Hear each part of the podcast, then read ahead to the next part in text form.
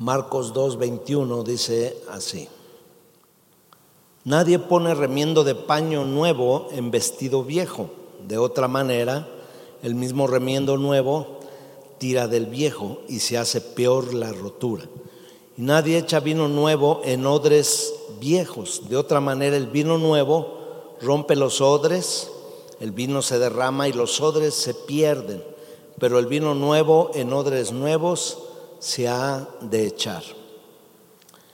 Y pues el Señor nos habla en, este pasaje, eh, en esta manera de enseñarnos eh, acerca de las cosas nuevas que Él quiere hacer en su pueblo, en sus hijos, en sus amados. Eh, y nos pone el ejemplo acerca de los odres. Y un odre es un recipiente que normalmente se usaba para transportar o para guardar los diferentes líquidos que había. Por ejemplo, eh, bueno, eran hechos eh, del, cuero que se curtía de los animales, de las pieles de los animales, generalmente eran de ovejas o cabras, también era de piel de bueyes o de camellos, ya cuando los odres eran muy grandes, muy gigantes, usted sabe el proceso de la piel, pues se mete en, agua, a veces se golpeaba con, con palos y el, meterlo, el hundirlo en agua por muchas veces, eh, quitarle la grasa, todo eso hasta dejar una tela suave que podía coserse. El, eh, el meter los odres al agua era un simbolismo también del bautismo, del proceso, de la nueva vida eh, que el Señor nos hablaba, la palabra bautismo significa eh, sumergir o lavar o limpiar. Y estos, eh, estos cueros o pieles, pues ya que estaban muy manejables por su textura ya muy dócil, pues se cosían y se pegaban de las orillas de tal manera que quedaba cerrado y entonces se vaciaban en los diferentes líquidos. Por ejemplo, en Génesis 21, 14 eh, dice que sirvió para que Abraham le diera a Agar un odre con agua, era para transportar el agua. En eh, Jueces 4, 19 también eh, se usó para transportar leche. También se usaba para transportar el aceite, el aceite que servía para muchas cosas, para la para sanar heridas, para la cocina, para la unción, para ungir a los reyes, eh, para ungir a los eh, profetas. Todo eh, se, se, transportaba o se tenía en los odres. Y pues también muy, muy común era usarlo en el vino, en, la, en el, el poder guardar el vino o el poder almacenar el vino, que como saben era jugo de uva y era precisamente para los convites, para se servía en la mesa de los reyes o en las ocasiones principales de algún evento, alguna fiesta y se usaba. Pero también el, odre en este eh, sentido, en lo que nos habla el Señor, habla acerca de nuestras vidas. Y el vino habla acerca de la presencia de Dios o la unción del Espíritu Santo sobre nosotros. Entonces dice, no puede venir una revelación nueva o una unción fresca o cosas nuevas para nuestra vida si nosotros no estamos dispuestos a poner un odre nuevo delante de Dios también. Dice que si el vino se pone en el odre eh, viejo, pues se revienta el odre, o sea, no, no se puede recibir, no, no se puede tener eh, una eh, revelación o una unción fresca porque lo, viejo no hace que pueda llegar eh, lo nuevo. ¿Sabes? pues Dios siempre ha, ha estado hablándonos desde que nos convertimos. La escritura dice, de modo que si alguno está en Cristo, dice, nueva criatura es. Las cosas viejas pasaron y todas las cosas son hechas nuevas. Y, el Señor comienza a hacer cosas nuevas. Pero no, eh, no se va a quedar ahí, ¿sabes? Hay diferentes etapas aún en nuestra vida cristiana, donde caminamos con el Señor y entonces empieza a ver nuevas cosas, aún de las que Dios había hecho o ha hecho en nosotros. Siempre Dios quiere empezar cosas nuevas en nosotros. Quiere que, nosotros experimentemos lo nuevo de Dios en cada etapa de nuestra vida, porque eh, Dios es bueno y su misericordia es para siempre. Génesis 12.1, eh, Abraham tiene un llamamiento y Dios le habla y le dice, eh, Abraham, deja tu tierra y tu parentela y te voy a llevar a una nueva tierra. Y la tierra que le promete a Abraham es una tierra de abundancia, donde fluye leche y miel, una tierra de bendición pero la recomendación de el Señor fue deja lo viejo, deja lo que tú estás acostumbrado. Dijo, deja tu tierra y tu parentela, en el sentido de deja tus amistades que, que pues realmente no te están haciendo ningún beneficio. Sabes, a veces tenemos el llamado de Dios para eh, los nuevos comienzos, pero qué difícil es, no sé, a ustedes, pero por lo menos a mí me costó mucho trabajo dejar amigos y amistades y que pues sinceramente yo las estimaba y, yo decía que habíamos estado en las buenas y en las malas, pero también eh, muchas de esas amistades me jalaban todavía hacia, hacia lo viejo, todavía eh, me, tenían cierta influencia sobre mí que no me dejaba crecer totalmente en la obra de Dios. Y fue lo que le dijo el Señor Abraham, deja tu tierra y tu parentela. Se deja, deja esas amistades, deja esas cosas que no te están edificando. Sabes que mucha gente está detenido por, porque no han tomado una decisión de, de, poder dejar eh, esas amistades. Y no me refiero a que no eh, que las dejes definitivamente, sino a que, eh, que no, no están aceptando la palabra de Dios o no han aceptado lo que tú ya conoces y vives y que aún pues he escuchado gente que dice, bueno, pues es que todavía mis compadres me visitan y este, aunque yo ya no eh, tomo, pues ahí están ellos, este, pues están, hacemos la fiesta y, y pues después tengo que ir a ese bautismo de mis parientes, tengo que ir a las bodas de no sé quién. Y todo eso eh, les va deteniendo su crecimiento espiritual, pero aún con cosas más tremendas. A veces son influencia para hacer las cosas indebidas. Y Dios le dijo a Abraham, deja tu tierra y parentela, pero lo primero que se llevó a Abraham fue a su sobrino Lot. Y Lot le, causó muchos problemas. Él, eh, eh, pues, le, metió en problemas e inclusive eh, creció sus ovejas y sus sirvientes junto con los de Abraham y después le causaba muchos conflictos y Abraham un día le dijo, mejor pues cada quien por su lado, mira acá hay una tierra de bendición verde con con agua, con todo, y acá hay otra más árida, hay algunos lugares que son buenos y eso, escoge la que quieras. Y el pariente pues escogió la buena y le dejó al tío aparentemente lo que estaba peor. Pero desde luego a Abraham le fue mejor porque la mano de Dios estaba sobre él. Y cuando la mano de Dios está sobre ti, a donde quiera que vayas, Dios te va a bendecir. Isaac fue riquísimo en el desierto, dice la palabra de Dios. Pero, sabes, en estos cambios nosotros tenemos que tomar decisiones. Yo le decía a una persona, ¿y qué tienes que estar si tú ya no eres así? ¿Por qué permites que esa gente esté diciendo groserías, hablando palabras de doble sentido, hablando maldiciones? Y, y tu esposa, tus hijos están oyendo todo eso y, además te está invitando a las, a las tranzas y te está invitando, ¿sabes qué? Tú tienes que tomar decisiones para que, que Dios haga las cosas nuevas totalmente y no te detenga nada. Inclusive Lot se fue a la tierra de Sodoma y Gomorra y Abraham lo tuvo que ir a rescatar allá. pero Dios quiere hacer en nosotros eh, cosas nuevas.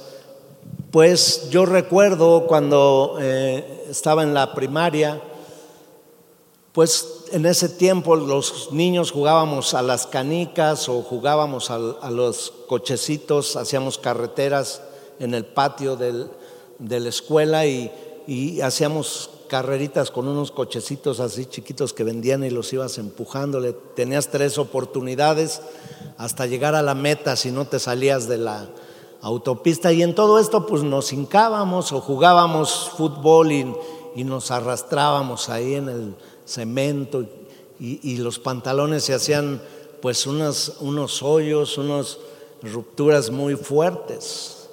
Ahora ese tipo de pantalones creo que son los más caros en las tiendas comerciales. Pero las mamás se enojaban y, y lo que hacían, en muchos casos, como en el mío, era comprar un parche y lo planchaban y se lo ponían ahí. Pero ¿qué pasaba con ese parche? Solo duraba una semana, dos semanas, porque ese parche empezaba a arrancarse, pero ya se llevaba todo el pedazote y al rato parecían lenguas en las rodillas así. Y así andábamos. ¿Alguien vivió esa etapa de los parches? ¿Alguien aquí? Gloria a Dios. Bueno, ya saben de lo que estoy hablando. Entonces, el, querer meter algo nuevo en, en algo viejo, pues siempre va a traer más bien un problema mayor, un problema más grande. Tenemos que entender esto, mis amados, porque Dios quiere y el anhelo de su corazón es hacer cosas nuevas en nosotros, en todas las áreas de nuestra vida, principalmente en la palabra, en lo que estamos viviendo, en las nuevas revelaciones de su poder, porque nuevas son cada día sus misericordias. Y sabes, hoy estamos aquí para tomar esta palabra y tomar una visión clara de lo que, Dios quiere hacer en nosotros, en nuestras vidas. También, eh, pues una vez platiqué con un amigo porque tenía un problema de un dolor aquí en, cerca de la columna y la costilla, y ya, ya había ido a muchos terapeutas y había ido con muchos médicos y no se le quitaba ese dolor y le sacaban radiografías y, y no, entendían, se veía la inflamación, pero no, sabían la causa por la cual eh, venía ese dolor hasta que un médico, uno de los terapistas que una vez vio, el menos que pensaba él, le dijo, ¿cuántos años tiene usted con el mismo colchón? Y él dijo, no, pues, pues bueno, de niño ahí me lo compraron, y pues ahí crecí, ahí y el día que me casé, mi mamá me dijo, llévatelo, hijo, como un recuerdo de, la casa y de tu infancia. Y pues sí, ya tengo 18 años de casado y ahí estamos mi esposa y yo. Dice, te voy a pedir un favor, dice, ahí donde te duele y como te acuestas, osculta bien y checa si no hay un resorte salido ahí. Y entonces él fue y se dio cuenta que estaba el tremendo resorte. Y esa era la causa de su dolor y su molestia. ¿Qué necesitaba hacer este hombre? Pues a lo mejor alguien pensaría por reparar el resorte para... Pero no, ¿sabes qué? Colchón nuevo. Diga conmigo colchón nuevo. Señora, saque su viejo colchón y deje que entre el nuevo. Bueno, pero en, la vida sucede lo mismo. A veces nos hemos acostumbrado a cosas o a personas, mis amados, que creemos que todo está bien. Pero sinceramente nos están causando dolores, molestias, quebrantamientos. Y tenemos que ser sabios en lo que la escritura dice. Deja esas cosas Deja esas manías, dice la palabra, revestidos del nuevo hombre y despojaos del hombre viejo. Un, hombre eh, nuevo. y al decir hombre me refiero a, todo el género de ser humano, hombre, mujer. Un hombre, una mujer nueva. No eh, viciado conforme a los deseos del mundo, dice la Escritura, sino conforme al corazón de Dios, porque Dios quiere que seamos conforme a Él en todas las áreas de nuestra vida. Lucas 15, 17 dice así.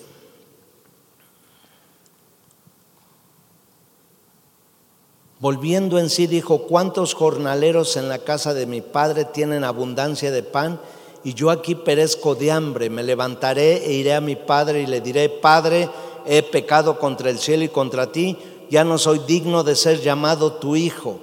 Hazme como a uno de tus jornaleros. Entonces se levantó y fue a su padre. Cuando aún estaba lejos, le vio su padre y fue movido a misericordia.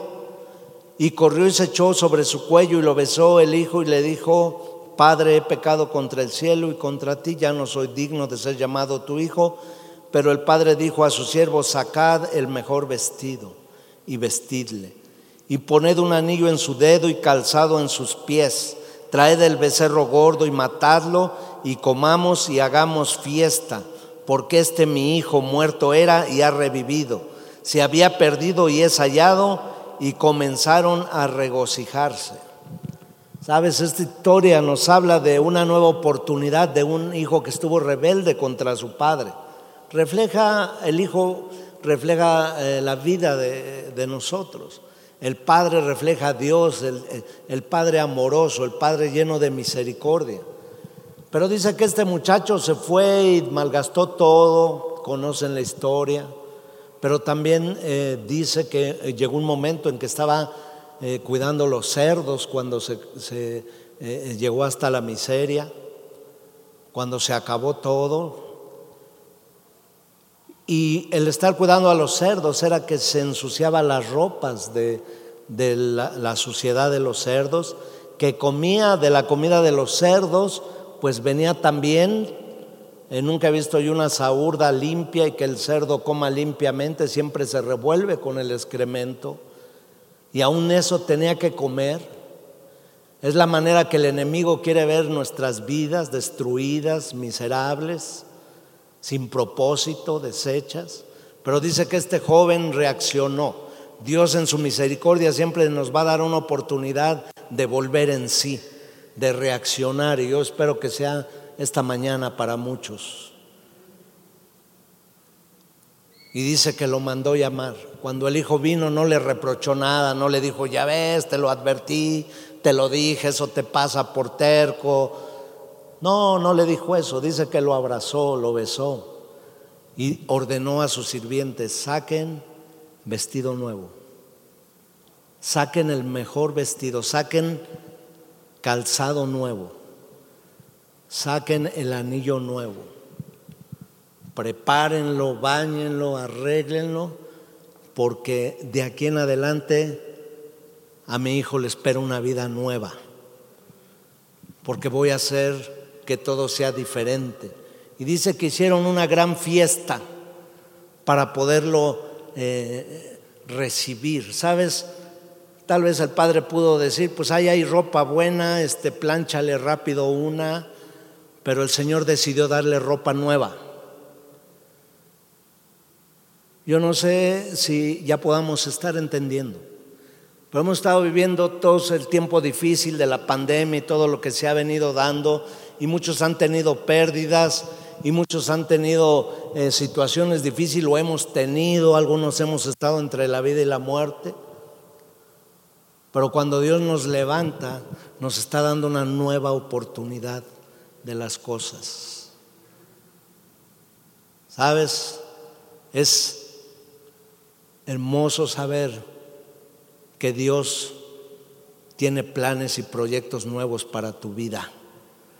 Tal vez, tal vez alguien eh, eh, eh, pues quebró en su negocio o lo despidieron de su trabajo y pues sí es difícil eso, pero no puedes estar ahí llorando y lamentándote cuando Dios tiene algo nuevo para ti.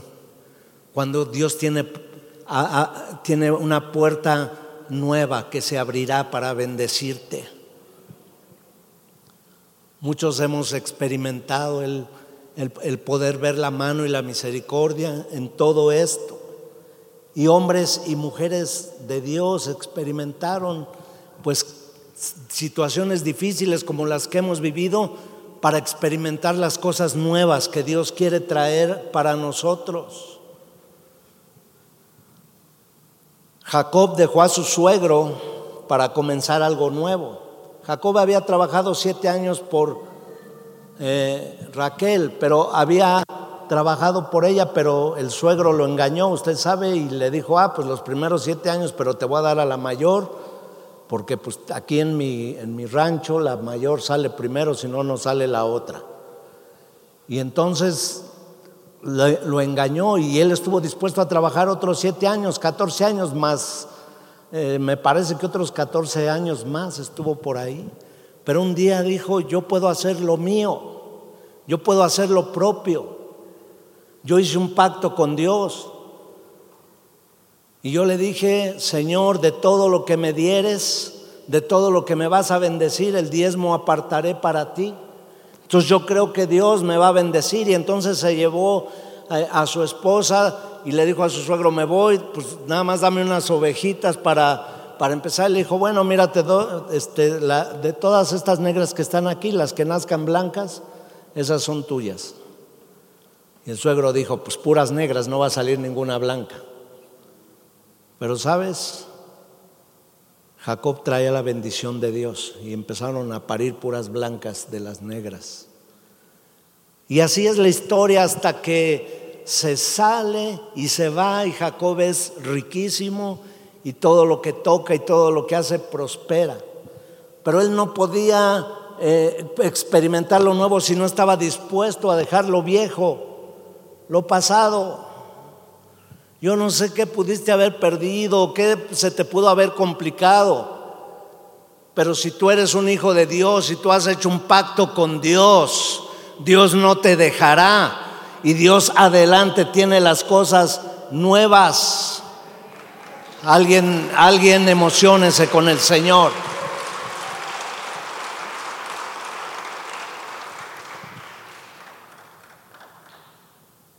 Ruth dejó a su tierra y su parentela para irse con Noemí. Las dos habían enviudado. Y la viudez no era el final de las cosas, era el comienzo de nuevas cosas para ellas dos. Porque llegó con su suegra y le dijo, a donde quieras que tú vayas, yo iré.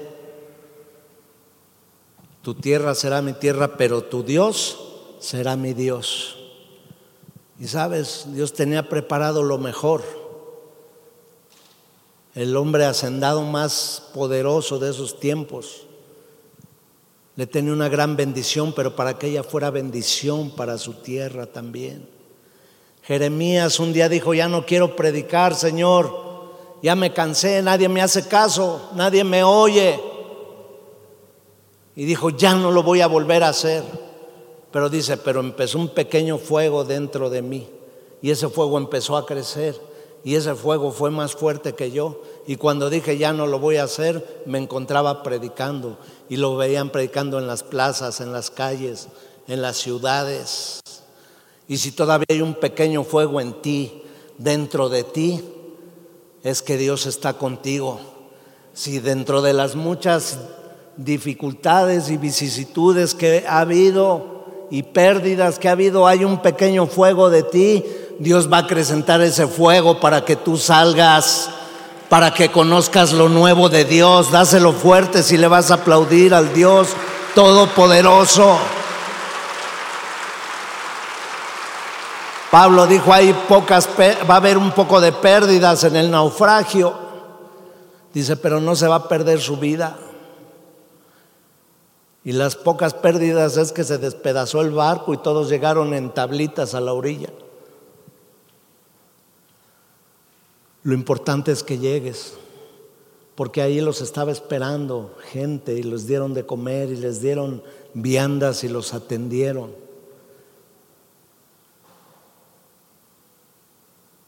Para muchos sería una pérdida, pero para Pablo también era un tiempo de nuevos comienzos. Elías, pues había derrotado a los profetas de Baal y de Acera. Los, los, habían degollado porque los avergonzó el Señor, a esos profetas, brujos, hechiceros. Pero Jezabel le manda un mensajero y él, se, él, recibe esa palabra y, y se apoca su corazón y se mete, se va corriendo y se esconde en una cueva y ahí se mete en una depresión terrible de muerte. Se quería morir porque decía, mejor mátame, Señor, ya no quiero seguir adelante. Y se metió en una cueva, como Gedeón vivía en una cueva. Y la cueva significa depresión, la tristeza, ya las ganas de no hacer nada, la falta de propósito, que se acabaron los proyectos, que, que, ya no hay nada, mejor que me muera.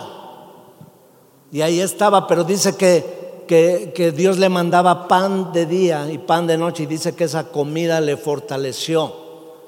Porque no solamente de pan vive el hombre, sino de toda palabra que sale de la boca de Dios. Yo lo que estás escuchando es pan de Dios, es pan del cielo, porque Dios no quiere que tú termines ni te acabes ahí. Dios quiere que tú salgas adelante y seas fortalecido. Escúchame. Dice que comió esa comida y de un, día para otro abrió los ojos y estaba más fuerte que en todos los días de su ministerio. Porque vienen días buenos para tu vida.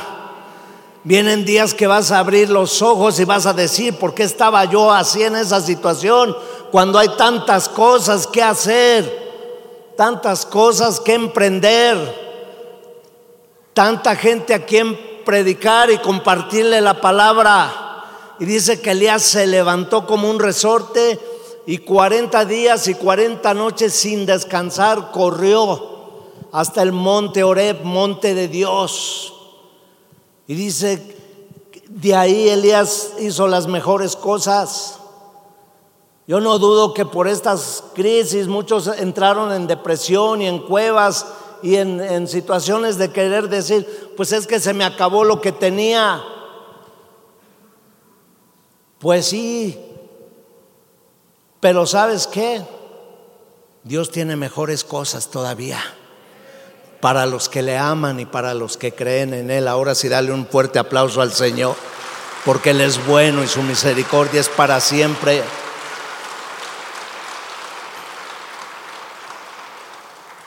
Dios le dijo a Samuel, ¿hasta cuándo vas a llorar a Saúl?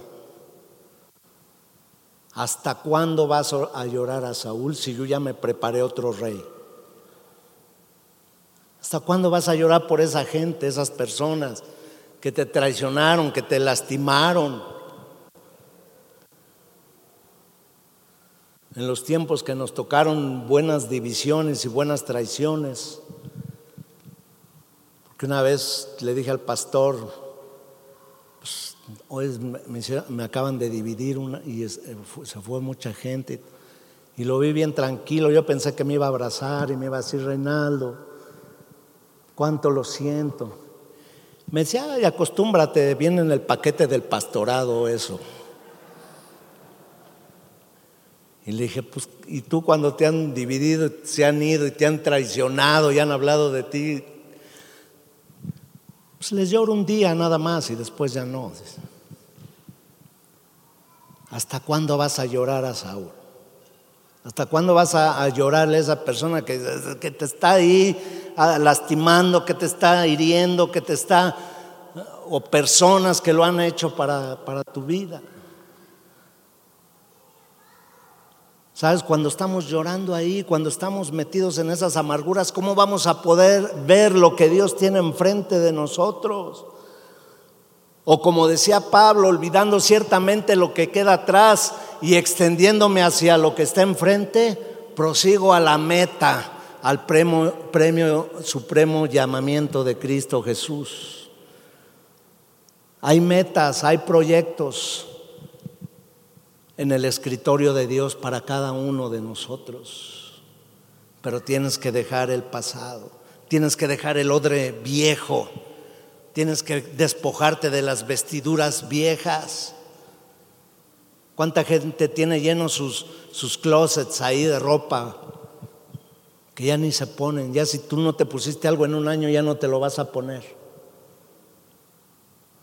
En un, año creces por lo menos 10 o 15 centímetros, ya no te lo vas a poner. Pero si tú no sacas eso, ¿cómo va a entrar lo nuevo? ¿Cómo va a entrar lo nuevo? Les platicaba el ejemplo de aquel varón que se casó y que tenía que comprarle el vestido a su novia, pero su mamá le dijo, no, hijo, no gastes. Fíjate que el vestido de tu bisabuelita, que guardamos con tanto recuerdo y tanto cariño, sirvió para que tu abuelita se casara y se lo pusiera. Y ese mismo me lo puse yo. Y ahí lo tengo guardado y con unos arreglitos, unos jalones de lazo y unas le quedaría re bien a tu novia. Pregunto a la novia, ¿te gustaría ese vestido viejo, hediondo, apestoso? ¿Cuántas apolillado? ¿Cuántas quieren lo nuevo, mujeres? Nada más poquitas.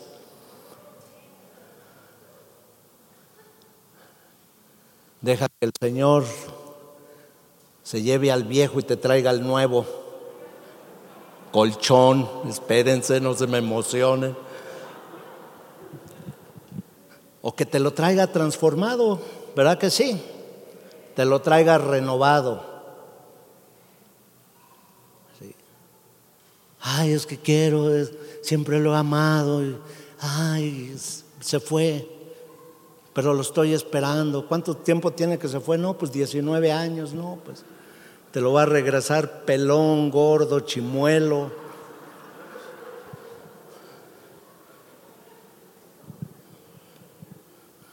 Ya con Alzheimer y con toda la cosa. Decía un amigo, ay, no, ¿qué crees? Dice, no, dice, ahora veo la bondad de Dios de la que me salvó el Señor. ¿Por qué? Dice, no, dice, es que dice, la verdad yo tuve una novia en la secundaria. Y según él me decía eso, ¿no? Era la más bonita de toda la escuela, dice. Sí, era mi novia, y nomás porque salimos de la secundaria, todos querían con ella, todo, pero era mi novia. Y siempre, pues, como que me acordaba de ella, dice. Me acordaba de ella. Y un día estaba diciendo, ¿qué? Si me hubiera casado con ella, ¿qué hubiera pasado? Dice, entonces fui a la graduación de mi hijo, dice, allá a la prepa, dice, y por ahí que ve una señora ahí, dice, toda así como los pelos de espantapájaros y, y así, dice, y luego me echaba una sonrisa si le veía yo la chimuela y toda la cosa. Hasta que se acercó mi esposa, dice, mira, tu noviecita, la de la secundaria que tanto dices, dice, ay, me espanté, dice, se parecía a la novia de Chucky, dice así. De la que me salvó el Señor, dice. Pero sabes, la Biblia dice que ya no llores. ¿Hasta cuándo vas a llorar esta situación? Levántate y unge al nuevo rey. Levántate y ve las cosas nuevas que Dios tiene para ti, para tu vida. Isaías 43, 19. He aquí que yo hago cosa nueva. Pronto saldrá a luz. ¿No la conoceréis? Otra vez, escuche bien, otra vez, abriré camino en el desierto y ríos en tierra estéril otra vez. Si ya Dios una vez te respondió, Dios te abrirá un nuevo camino nuevamente. Otra vez, si ya Dios una vez lo hizo, lo volverá a hacer para ti. Si una vez hubo tierra de sequedad, Dios volverá a sacar un río de agua viva ahí en, medio de ese desierto. Si ya lo hizo una y otra y otra ¿no lo hará de nuevo? pues a Dios no se le ha cansado la mano para bendecir a su pueblo. Pero dice la palabra, despojaos del viejo hombre, despojaos con sus vicios, sus cosas, sus defectos y renovaos en el nuevo. Dios no nos dio un corazón reparchado, Él dijo que quitó el corazón de piedra y puso un corazón de carne y puso un corazón nuevo y puso ahí su palabra para que tú y yo vivamos las cosas nuevas del Señor. Si ya Dios hizo algo en tu vida, si de la nada pudiste hacer algo, ¿cómo no Dios ahora que tú eres su hijo volverá a hacer las cosas nuevamente? Claro que sí, claro que Dios lo hará nuevo, claro que Dios abrirá caminos, claro que Dios abrirá las puertas, Claro que Dios abrirá las ventanas de los cielos. Claro que, que Dios hará nuevas cosas.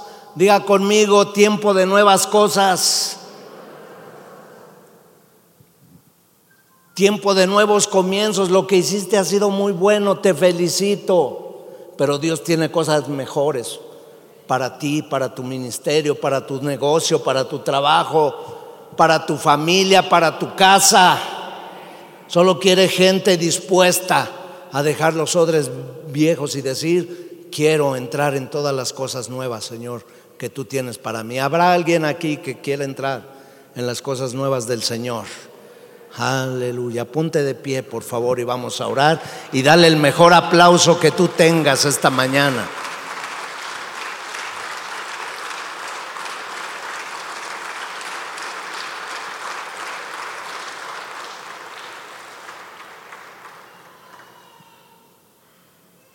Así como Elías despertó de un día a otro,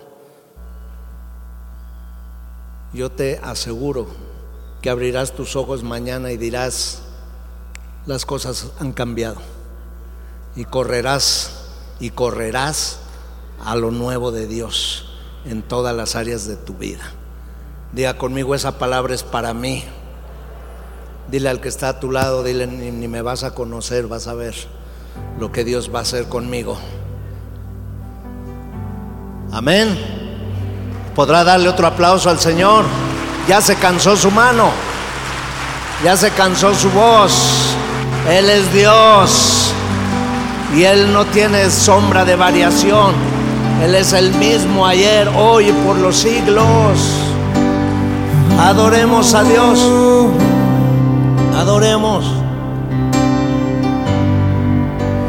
Quiero entregarte mis sueños, tu voluntad, haz en ellos.